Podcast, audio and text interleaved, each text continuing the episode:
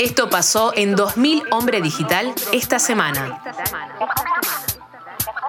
Y ya estamos en comunicación con Martín Biagini, responsable de que en algunos días, en algunas semanas, esté en la calle el libro 5.000 disparos. ¿Por qué? Porque justamente este libro fotográfico reúne material eh, de Martín Biagini relacionado con la cultura hip hop, un archivo que comenzó en el año 2015 y que supera las 50.000 fotos. Lo que habrá sido esa selección. De todo eso y más, vamos a hablar con Martín Biagini, quien está del otro lado. Martín, te saluda Beto Alfaro, Matías Dilleno y Sebastián Zaire. ¿Cómo estás? ¿Cómo andás, Beto? ¿Cómo andan los compañeros? Espero que todo bien. Bueno, bien. ¿Vos? ¿Todo tranqui? Todo tranqui, todo tranqui. Acá estuve escuchando el programa online, así que la verdad que pum para arriba. Bueno, gracias. Eh, Martín, antes de meternos en este libro, 5.000 disparos, eh, me gustaría también charlar sobre tu rol en la universidad, en las aulas, porque sos una persona que traslada cultura, subcultura o contracultura, como quieran llamarlo, y, la verdad que siempre me llamó la atención que este tipo de, material, ¿no? Eh, cultural, circule en las aulas porque me parece que empieza otra lectura, ¿no? Cuando uno eh, se mete en un aula con alumnos. Entonces, me gustaría primero que, charlemos y que le cuentes a la gente cómo es que te vinculás con la universidad y cómo es que llevas a cabo encuentros donde se termina hablando justamente sobre la cultura hip hop, que es de lo que vamos a estar hablando ahora. Bueno, primero hay que deconstruir un poquitito la imagen del profesor y del investigador. A veces eh, cuando me, preguntan cómo, o sea, mi cargo en la universidad es docente investigador y suena como wow, viste, que, soy, no sé, Einstein en, un laboratorio y la verdad que es un laburo más, es un trabajo más que para el cual me formé y me, me encanta hacerlo. Ahora, eh, ni la universidad es la dueña de la verdad porque es un estilo de institución con ciertas reglas reglas que están buenísimas y reglas que también, eh, recién estaban hablando de las matemáticas y de cómo te condicionan, bueno, eh, reglas que también a veces te condicionan. Eh, de hecho, cuando yo arranqué a investigar el rap, todos me decían que estaba loco porque no era un tema de investigación, bueno, ahora están todos obsesionados con la música urbana porque, bueno, empezó a vender, empezó a pegar, que nada, es un trabajo más, es un trabajo más con reglas propias. A mí me gusta mucho, me gusta mucho el aula, respeto mucho el conocimiento o los conocimientos, no solamente el académico, por eso intento hacer cruces. Nosotros en la UNAG hace rato que venimos haciendo conversatorios en los cuales los investigadores charlamos y debatimos con los actores. Y, de y de y de y de digamos eh, de igual igual no hay no es que uno habla desde el podio del conocimiento y el otro escucha desde abajo Así que hemos, hemos hecho encuentros, no sé, me acuerdo ahora uno, eh, Maxi Ruggero de En contra del hombre y, Mariano Rucci de 9 milímetros debatiendo con una investigadora mexicana de la UNAM y un investigador francés sobre rap. Y, y los, y los, digamos, los sargentos hablaban de la experiencia de haber formado parte de la escena de los 90 y los investigadores hablaban de sus experiencias como investigadores. Así que nada, son dos... Eh, viene por ahí mi línea y, yo estoy contento. De hecho, los si algún alumno o alumna me está escuchando, yo paso un rap, paso elegante en mis clases para hacer análisis de las letras. O Sea, eh, así que me parece que eh, hay que deconstruir un poco todo, inclusive a la universidad. Hay que bajarla un poco del podio. Es un laburo más. Ya todos tenemos un trabajo. Ustedes son comunicadores. Bueno, a mí me, tocó este trabajo que, que amo, ojo, lo, lo defiendo a muerte, pero bueno, hay que bajarlo un poco del podio. Claro. Metiéndonos en el libro, 5.000 disparos también, eh, me gustaría saber eh, si eh, tus fotografías llegaron a, a Walden, si Walden te propuso hacer algo con tu material, ¿cómo fue, digamos, ahí el vínculo para terminar en, este libro de, fotografías? Bueno, primero, jamás en mi vida pensé que iba a publicar un libro de fotografías, porque lo mío es escribir, escribir textos, lo que pasa que nada, soy un apasionado de la foto, saco de, saco, tengo acá enfrente mío en, en mi en mi mueblecito de máquinas viejas, porque yo filmo y saco fotos desde los 90 y, pasé por fílmico, pasé por analógico, pasé a los primeros digitales, así que mis, cámaras viejas quedan acá como, como un recuerdo del pasado. Eh, siempre saqué fotos y me gusta mucho el blanco y negro. Y como mi estilo de investigación se llama observación situada, o sea, yo no voy a investigar eh, a, un objeto de estudio como se le acostumbra llamar en la universidad, sino que voy a, interactuar con el otro. Y como no soy rapero, no soy hip hopero, o sea, yo vengo de otro palo, de afuera, mm. eh, les, les, empecé a ofrecer lo que yo sabía hacer, sacar fotos y filmar. Y empecé a, entablar relaciones. Entonces, nada, desde el 2015 que empezó mi investigación, eh, cuando se necesitaba fotos, yo sacaba fotos. Y bueno, ahora tengo un archivo de 70.000 fotos, las conté el otro día, va, no las conté, la, dice que eh, lo digital me, me dirá el número exacto de archivo, sí. eh, 70.000 fotos que recorren desde la vieja escuela, década del 80, se dice que en el 84 nace el hip hop en toda Latinoamérica, que fue el año que explotó, muchos autores están esa fecha, las podemos discutir, pero bueno, en ese sentido eh, tenés razón que dentro en breve cumplimos 40 años de hip hop latinoamericano, no solo argentino. Así que eh, nada, y digamos de la movida actual, en lo particular a mí no me interesa mucho el streaming, así que me meto en lo, en lo más under que hay, me meto en los encuentros de baile de breakdance de barrio, los encuentros de rap muy de barrio, muy de, no sé, el oeste under, la palito arde, el rimadero en entonces eh, estoy más en la movida under que en la, en la mainstream, por llamarlo de alguna manera. Ajá. De todos modos, este, vos decías que bueno que, que no venís, digamos, del palo de la fotografía y justamente eh, venís de escribir y esto tiene que ver con también con tu libro, Rap de acá, la historia del rap en la Argentina. Eh, es también un complemento esto que va a salir ahora de lo que ya hiciste formato de escritura tal cual, tal cual. Y ante tu pregunta, que no la terminé de responder, yo en junio viajé a México, eh, hubo una asamblea de Claxo que reúne a todos los centros de que estudian ciencias sociales en Latinoamérica. Eh, estuve ahí unos cuantos días, es más, estuve debatiendo sobre el tema de juventudes y rap y Ariel Pocax, que éramos, digamos, amigos de Facebook o de redes sociales, como se acostumbra a decir ahora, eh, se entera que estoy allá, me invita, fuimos a tomar algo al Café La Habana, un café clásico de, de, la Ciudad de México, y él es el que tiene la idea en realidad. Me dice, che, me encantan tus fotos, me encanta el blanco y negro, vamos a hacer un libro. Y yo le dije, vamos, vamos para adelante. Así que, eh, es más, le estoy totalmente agradecido porque, el, es más, el diseño me encantó. Yo estoy re contento con el libro.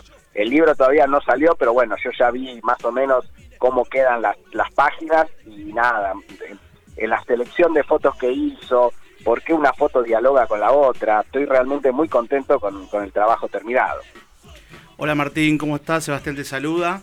Eh, quería ¿Cómo va? Bien, todo bien. Quería hacerte una pregunta acerca de, bueno, vos decís acá que tu, tu, tu trabajo como, como recolector de, de, archivo de la movida hip hop empieza en el 2015.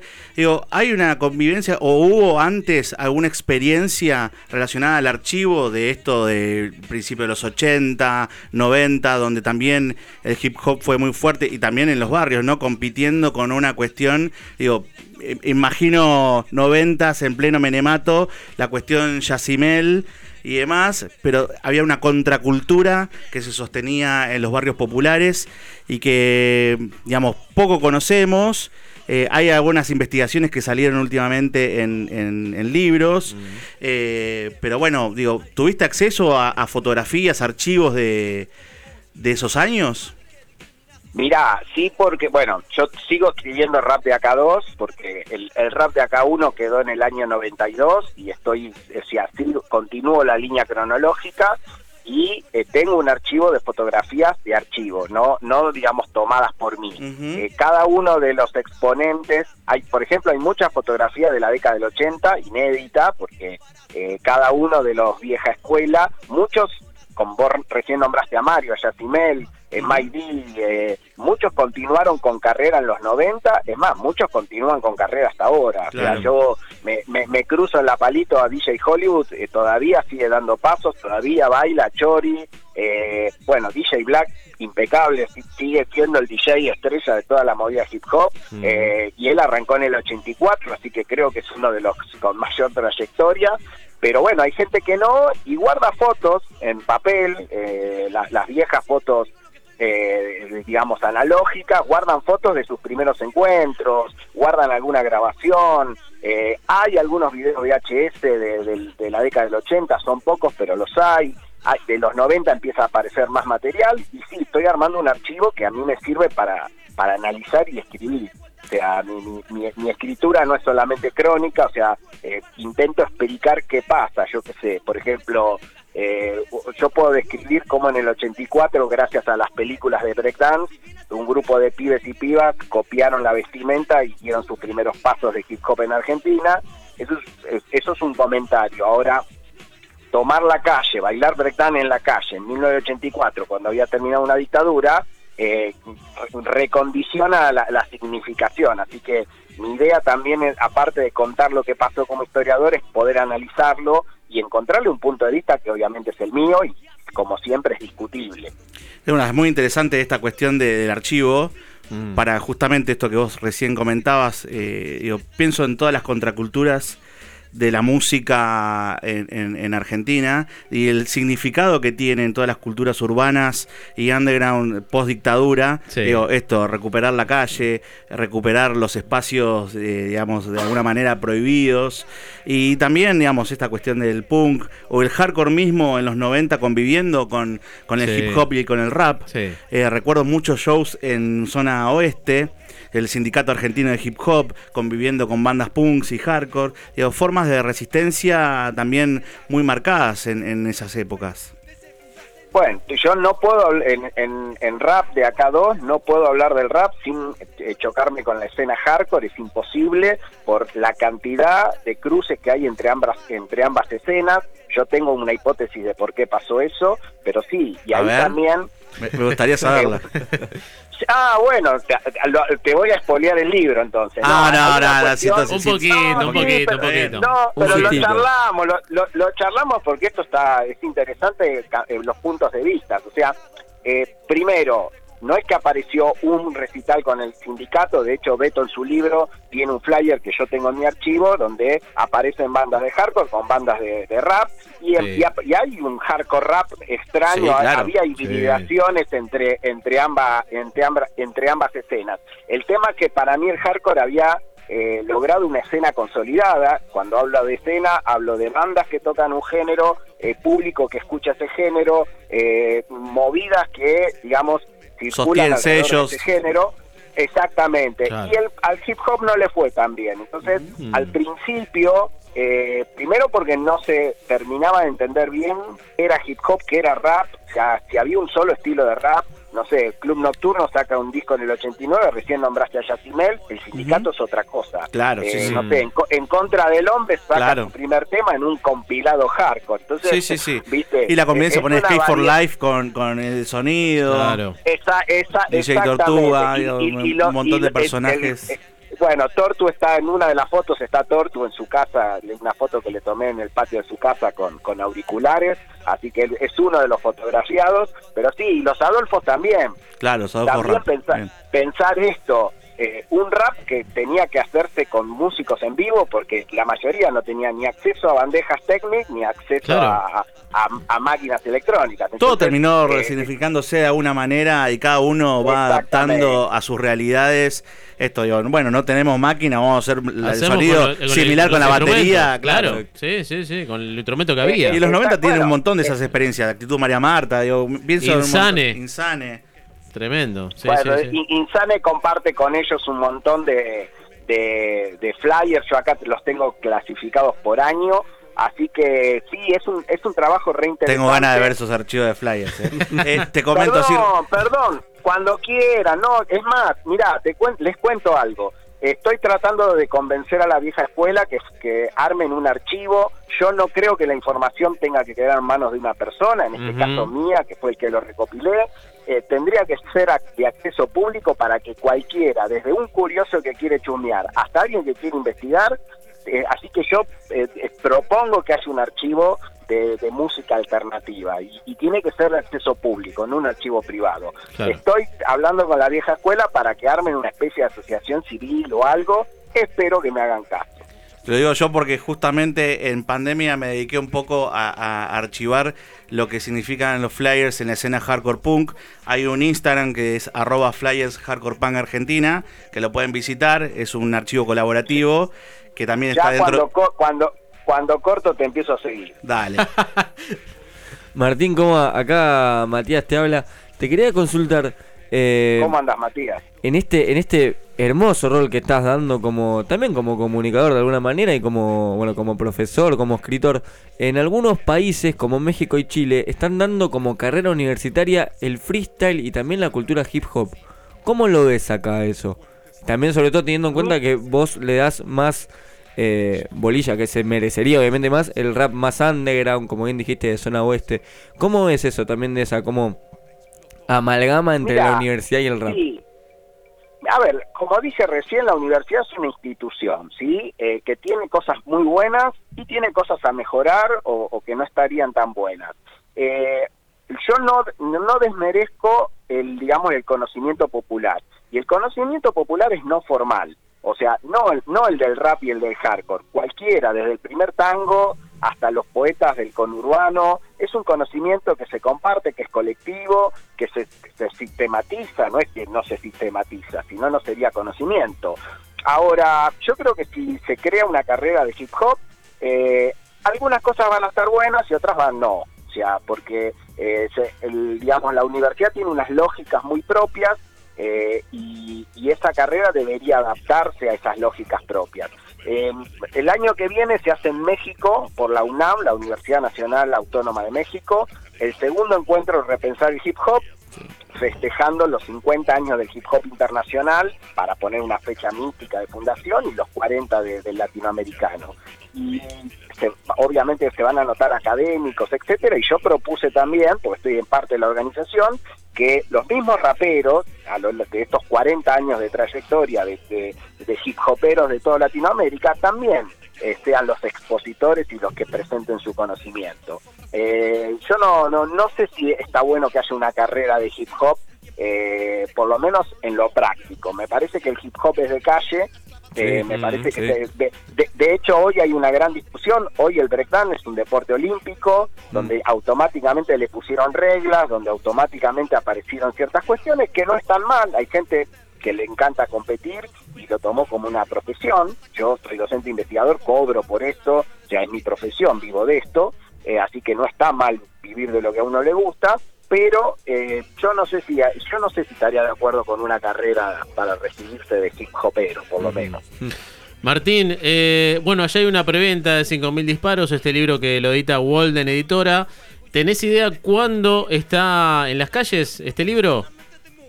Mira, sí, le, primero, el libro está inminentemente en las calles. Ahora está la preventa, que es para el que la persona que le interese el, busca Walden Editora en las redes y, ellos se están encargando de la preventa. Se va a presentar la primera semana de diciembre en, la, en el auditorio Astor Piazzolla de la Casa de la Cultura, de la Casa de la Provincia de Buenos Aires, ahí en Callao al 200, a dos cuadras del Congreso. Eh, va a haber raperos en vivo, va a haber una muestra de fotografías y vamos a charlar un poquito del libro. Pero yo que si, si las imprentas cumplen y, sale todo bien, yo creo que eh, a mediados de octubre, fin de octubre, ya está en las librerías. Bien, buenísimo, buenísimo. La verdad que eh, sinceramente estoy muy contento de, de, que salgan y sigan saliendo estos libros porque me parece que tu, que tu libro, en este caso de fotografías, también se complementa con, con tu libro Rap de acá, con la evolución del flow, que también lo editó Walden. Eh, también con el, recién los nombramos a los Adolfo Rap, hay un documental que me parece que, fue una perla que se descubrió de, la cultura underground en los 80 y bueno, no sé, a mí me, encanta, me encanta que esto salga eh, a la luz, ¿no? Como se podría decir en alguna frase, eh, cuando son historias subterráneas, así que te felicito. Y perdón, recomiendo Hijos de Nadie, el un documental sobre los Adolfos Rap, se puede ver en YouTube, yo vi el estreno en el Bafisi, impecable documental, recomiendo la evolución del flow del gran Juan Data, un capo en lo que es la movida hip hop, el, periodista pionero, eh, y la verdad fue una gran fuente de consulta, así que le agradezco mucho a Juan, así que sí, yo también estoy contento de, de que, digamos, eh, aparezcan eh, nuevas versiones, porque también, como recién dijimos, ahora el mercado le interesa mucho, muy pronto van a aparecer otras versiones, así que hay que estar atento a eso también. Martín, abrazo grande. Muchas gracias como siempre, un abrazo enorme. Un fuerte abrazo, Martín. Así pasó Martín Biagini, el responsable de estos 5.000 disparos. Más de 70.000 70 fotos tiene Biagini en su computadora. Es una locura. Admito que, locura. Que, me dejó manija de, no, de muchas estoy... épico. Y me quedo con algo que dijo, perdón, que, que esto lo de, lo de como ese desacuerdo en que se estudie como el hip hop o, como recibirte y recibirte quizás de eso. No podría estar más de acuerdo y es la aposta. El rap no tiene formato, el hardcore no tiene formato, son justamente como decían antes, eh, culturas quizás subterráneas, aunque lleguen callejeras, aunque lleguen al mainstream, sigue siendo el mismo, la misma esencia. Eh, como lo dijo Martín, eh, obviamente hay una preventa a través de Walden Editora, después pueden escribir a través de su cuenta de Instagram, eh, arroba Walden Editora, preventa y como dijo Martín Biagini, parece, todo indica que hacia fin de mes, mínimo, el libro 5.000 disparos, este archivo fotográfico relacionado con la cultura hip hop, ya va a estar en la calle. Escucha 2000 Hombre Digital todos los martes. De 20 a 22 por Radio Colmena.